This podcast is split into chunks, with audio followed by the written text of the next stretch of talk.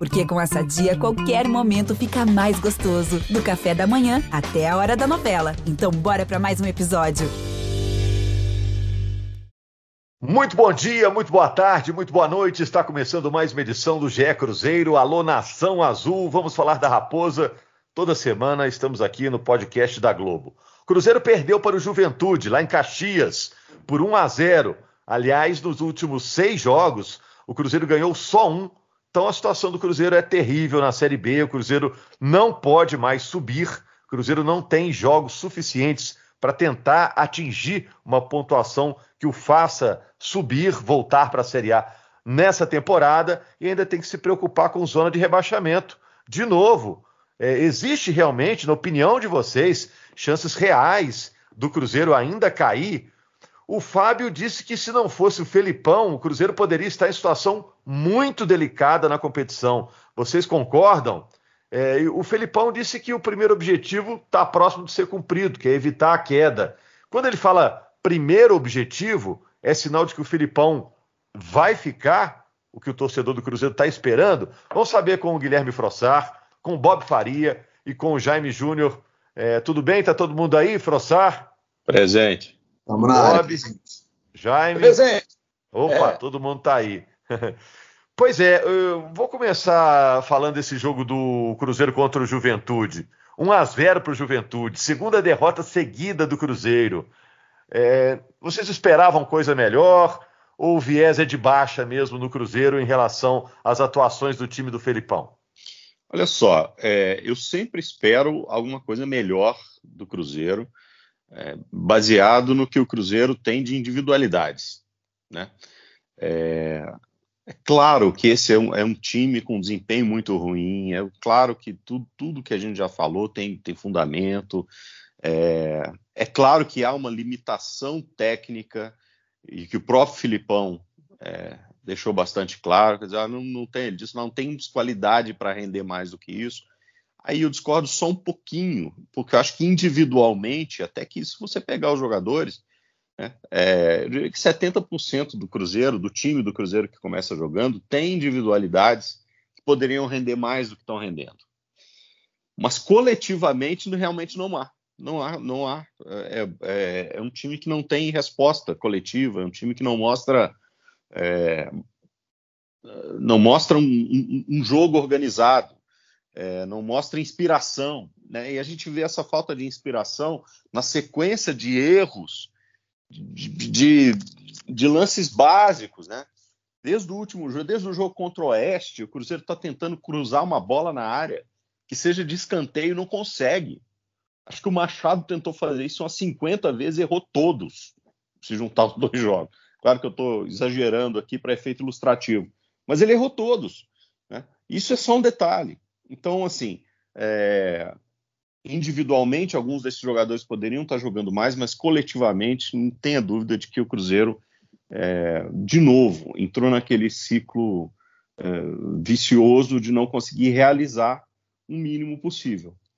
É, e eu acho que tem muitas coisas que pesam nisso. Todo, todo o contexto pesa nisso. Toda a, a, a situação administrativa, né, a dificuldade administrativa, tudo isso pesa. E o desânimo do treinador, que está ficando cada vez mais claro, é, pesa muito mais, né? contamina muito mais. É, o Filipão, é, depois desse jogo contra o Juventude, disse que alguns titulares não estão captando os ensinamentos. É, ele não citou nomes, mas teve aí o pênalti cometido pelo Matheus Pereira, ele falou dos problemas no lado esquerdo, ele falou que dois ou três titulares não estão captando o que ele está pedindo, e isso pode ser um problema para o futuro, né? Eu estou entendendo que é para o futuro dos caras, né? Vocês entenderam assim? É, e, e, e assim, essa entrevista do Filipão, eu acho que é um capítulo à parte para a gente poder conversar aqui, né? Porque Filipão diz, por exemplo, com relação a acesso, abre aspas, não temos qualidade para sonhar com isso. Foi a, a, frase do Filipão. É uma frase muito forte. Criticou o fato do time ter a bola e não conseguir fazer as jogadas, né? passe, chute, interceptações.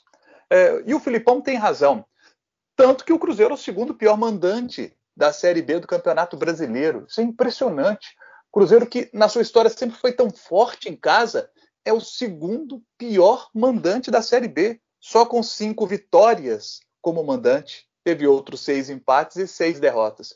E por que isso acontece? Porque o Cruzeiro, como time, tem uma característica: é um Cruzeiro montado para ser mais reativo.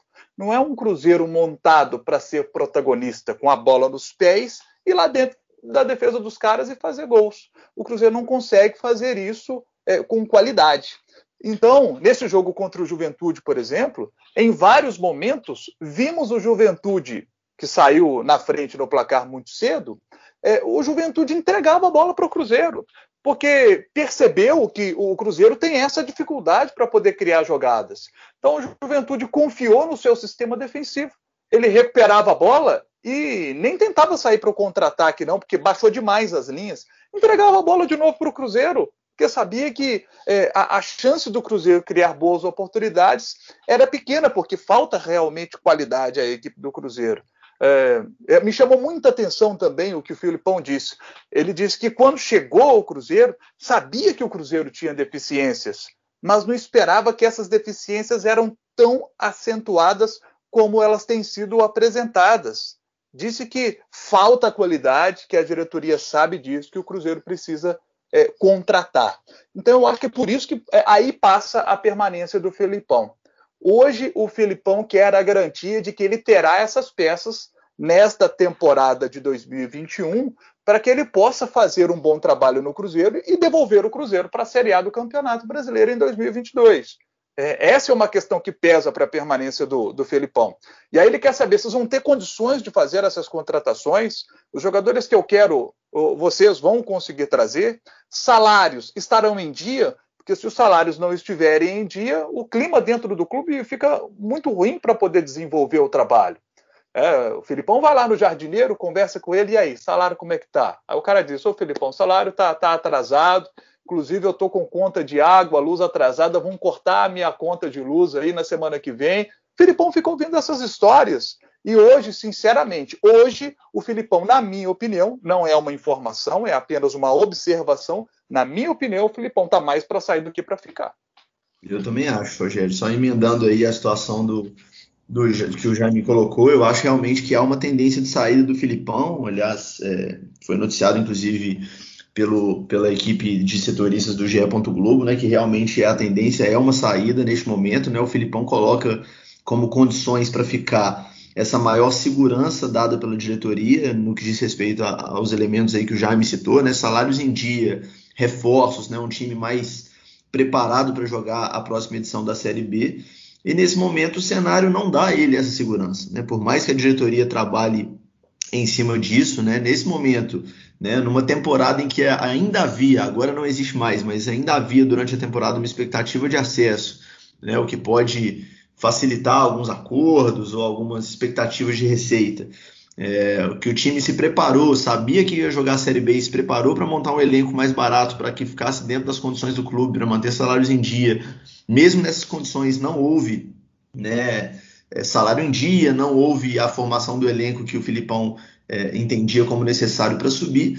Então, para o ano que vem, é o segundo ano seguido na Série B. O Cruzeiro tem dívidas muito complicadas, batendo na porta toda hora, né? tem passivos trabalhistas, tem passivos, vale a gente lembrar, com salários daqueles jogadores que ficaram, que são remanescentes de 2019, né? que ficaram no clube e que postergaram parte dos salários para serem recebidos a partir de 2021, né? e é um passivo que precisa ser resolvido neste ano. Então, a situação do Cruzeiro financeira me parece pior né, nesse início de, de 2021, em termos de, de, de, expectativa de receita, do que era em 2020, o que é uma dificuldade ainda maior para montar um elenco e para manter essas condições. Por isso, vejo o Filipão mais fora do que dentro do Cruzeiro. E, e um último pitaco rapidinho em relação a isso. Eu acho que o Cruzeiro precisa mudar o perfil de montagem de elenco para 2021. Acho que o Cruzeiro investiu alto em jogadores que não têm o perfil da Série B. Um exemplo aqui, o Marcelo Moreno, para citar um de vários exemplos, né? É, jogadores mais acostumados a jogar Série A, jogadores que não têm essa cancha nessa competição, que é muito difícil. Eu acho que com o que investiu nesses jogadores, o Cruzeiro poderia ter formado um elenco aí mais capaz de subir. É só ver o elenco dos times que estão no G4 hoje todos eles mais baratos que o Cruzeiro. Aliás, o Cruzeiro tem o, o, time mais caro da Série B e todos eles jogando mais bola. Então, acho que passa muito pela característica dos atletas. E, e, se o Filipão não ficar, que é uma tendência, pela característica também do comandante, que precisa é, vislumbrar a Série B como uma competição que o Cruzeiro precisa de um pouco mais de força física, de um pouco mais de imposição física, de um, de um pouco menos de currículo nos atletas, para que esse acesso, enfim, se consolide na, na próxima temporada. É, o que Bob, eu, eu, acho deixa, que uma, uma Bob, lição... Deixa eu, só, ah, Fala. deixa eu só falar aqui, porque agora que foi sacramentado que o Cruzeiro não sobe nesta temporada, matematicamente sacramentado, hum. eu estou listando aqui motivos que serão apontados aí no futuro, historicamente, por que, que o Cruzeiro não subiu. O que é raro, né? Normalmente um grande desce e sobe na temporada seguinte. Diminuição das receitas, debandada de jogadores, contratações equivocadas, salários atrasados, troca de técnicos, proibição de escrever jogadores, perda de pontos na FIFA, proibição da presença da torcida nos estádios em virtude da pandemia. Tem motivo de sobra, né? Uma conjunção de fatores que fizeram o Cruzeiro não subir, né, Jaime? E Bob. é, é verdade. Agora, é, eu acho que é mais do que isso, né? Porque tem a parte desportiva.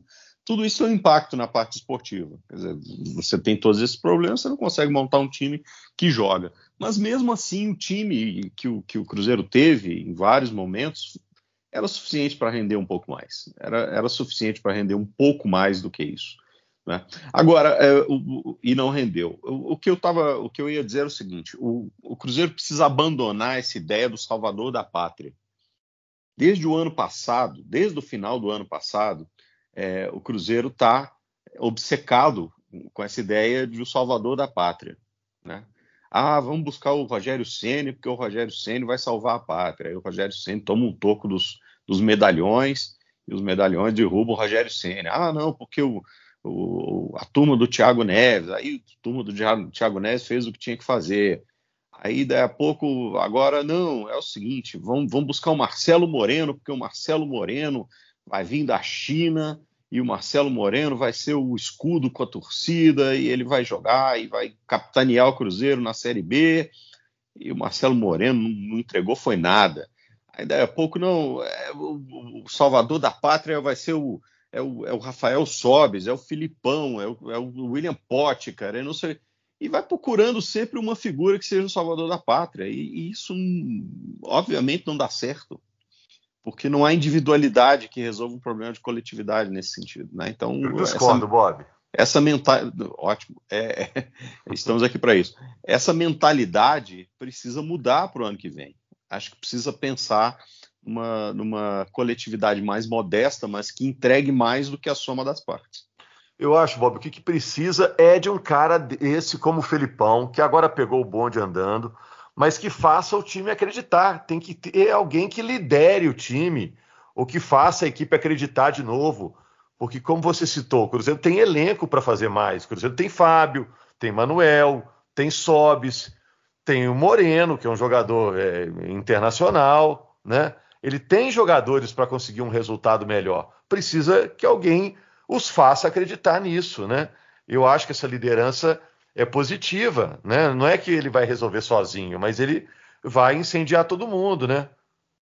Eu não sei, eu não, eu não acredito no salvador da pátria se a pátria não está afim de ser salva, entendeu? É, eu acho que ele fica sendo um trovador solitário lá.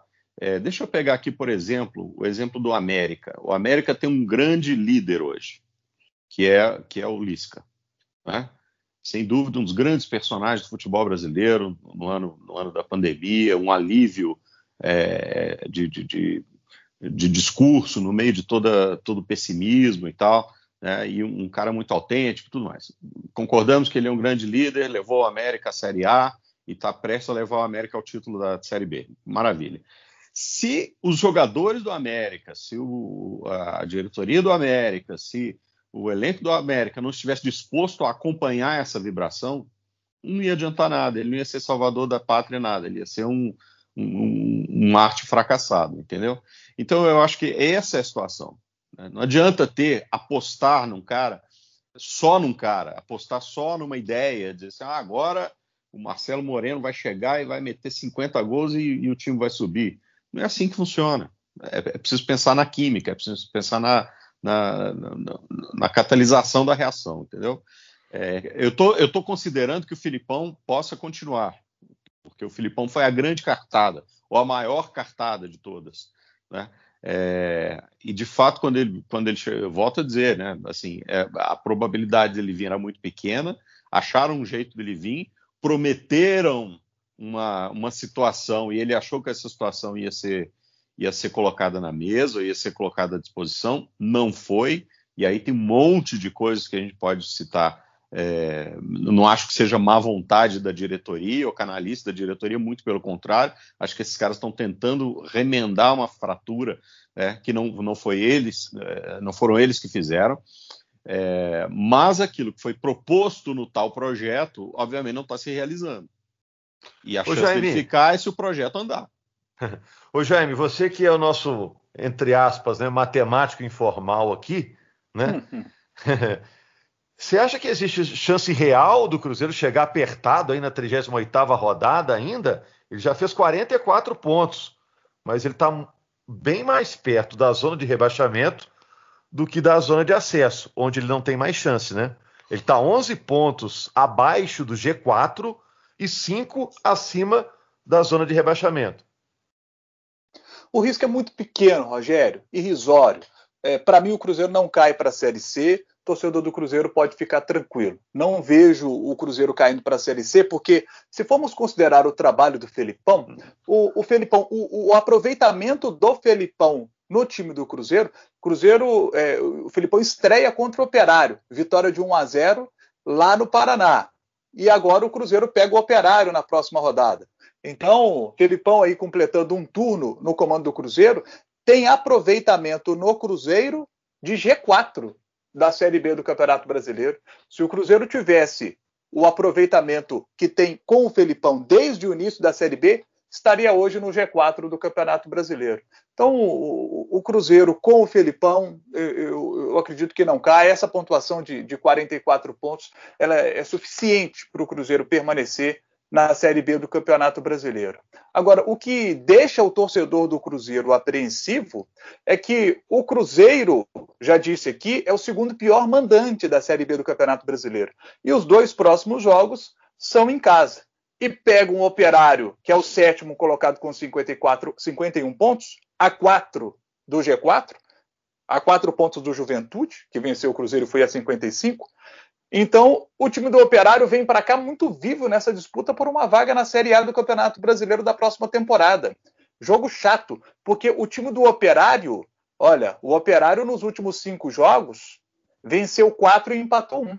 Se a gente pegar apenas os últimos cinco jogos, é o time de melhor desempenho no recorte, nesse pequeno recorte de cinco jogos, é o time de melhor desempenho nesse momento na Série B do Campeonato Brasileiro.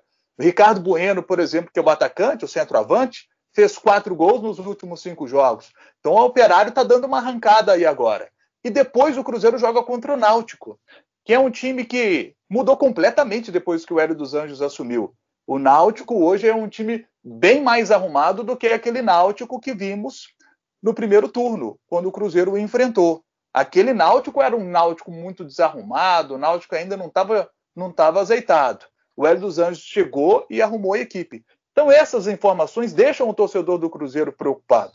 Porque fica pensando o seguinte: pô, será que o Cruzeiro tropeça nesses dois jogos para poder decidir a sua vida no último jogo contra o Paraná, que é um time que está lutando contra o rebaixamento? Não, sinceramente, eu não acredito nisso. Porque também acredito que os times que estão lutando contra o rebaixamento, que estão ali acima da zona de rebaixamento ou dentro dela, é, o Náutico, eu, como eu já disse, é um Náutico que para mim não cai, vai conseguir escapar. Figueirense é outro que, para mim, tem todas as condições de, de, escapar, porque depois que o Jorginho assumiu o time, também melhorou. É, agora, o Vitória é que não está conseguindo entregar. Então, não acredito que essas três equipes vão conseguir, vão conseguir superar a marca dos 44 pontos. É, não tanto pelo que o Cruzeiro pode fazer, mas pelo que os outros não vão conseguir fazer, que é, que é poder passar esses, esses 44 pontos, né? fazer 45 e jogar o Cruzeiro para a Série C do Campeonato Brasileiro. Sinceramente, é, o, o torcedor do Cruzeiro pode ficar tranquilo com relação a isso aí. Só para fechar, gente, é, a fala do Fábio, né? A entrevista do Fábio depois da derrota para o Juventude. Ele disse que se não fosse o Felipão, seria muito difícil. É, eu estou entendendo que ele disse que se o Felipão não tivesse dado uma mínima ajeitada na equipe do Cruzeiro, talvez o Cruzeiro sofresse o vexame de cair para a Série C. Eu não sei se é a mesma interpretação de vocês. É, mas isso está bem, está bem claro, até nesses números que, que o Jaime trouxe de rendimento, né? a mudança de rendimento, é, o, o, o, que estava acontecendo ali no momento em que o Filipão assumiu, é, não tenha dúvida de que ele, ele imprimiu personalidade, é, ele imprimiu um novo, uma nova forma de jogar, ele deu segurança e tal. Naquele momento, o time cresceu de produção em relação ao que vinha jogando, mas não o suficiente. Porque é. as, as limitações todas, como ele mesmo disse. Né? Então, eu acho que é bem coerente a fala, a fala do Fábio, é, ela retrata bem a realidade. O Filipão salvou o Cruzeiro de um mal pior. É, e foi a pontuação, a gordurinha que o Cruzeiro adquiriu para estar tá hoje com uma mínima distância aí da zona de rebaixamento. Ô Bob, só para terminar, você teve notícias do Adilson Batista, né, que é um cara querido pelo torcedor cruzeirense, jogou no Cruzeiro, jogou também no Atlético, né, foi técnico do Cruzeiro, vice da Libertadores com o Cruzeiro. Ele teve um infarto, né, mas já teve alta, está se recuperando o capitão, né? É, conversei com o Adilson, ele, ele até me mandou uma mensagem, eu não sei se eu, se eu consigo botar essa mensagem para vocês aqui, é, deixa eu ver se deixa eu ver se dá para tocar aqui, mas tá, tá, tudo bem. Ele tomou um sustão. É, ele disse para mim assim: olha, o médico falou que a bola bateu nas duas traves, na trave de cima, rolou na linha e não entrou. Bateu, então, nas, bateu nas costas do Danley, né? é, ele bateu nas costas do Danley. Deixa eu ver se dá para vocês ouvirem. Vamos ver. Bom dia, Bob. Obrigado, cara. Obrigado mesmo de coração. Também tenho muito apreço e carinho por ti tive um susto, né, com três, quatro veias importantes aí. Uma delas com 95% obstruída, a principal. Tava feio o negócio, uma dor forte. Quase fui, mas o zagueirão aqui ele aguentou o tranco. Disse o doutor Constantino, ela bateu nas duas traves, baixo em cima, do lado, pegou nas costas do, do Darley não entrou, cara. Ainda bem. É, basicamente é isso. Mas ele tá bem, tá, tá, tá, tá inteiro, passou o susto e vai, vai ficar inteiro aí o nosso Capitão América. Valeu então, Bob. Valeu, Jaime. Obrigado aí, Frossar. Valeu. Saúde ao Adilson. É, isso Saúde, mesmo. Adilson. Em é, pé. Um grande cara, uma grande figura, né?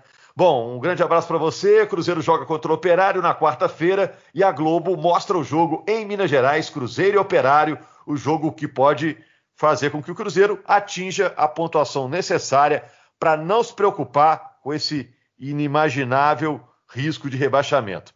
Grande abraço a todos, grande abraço.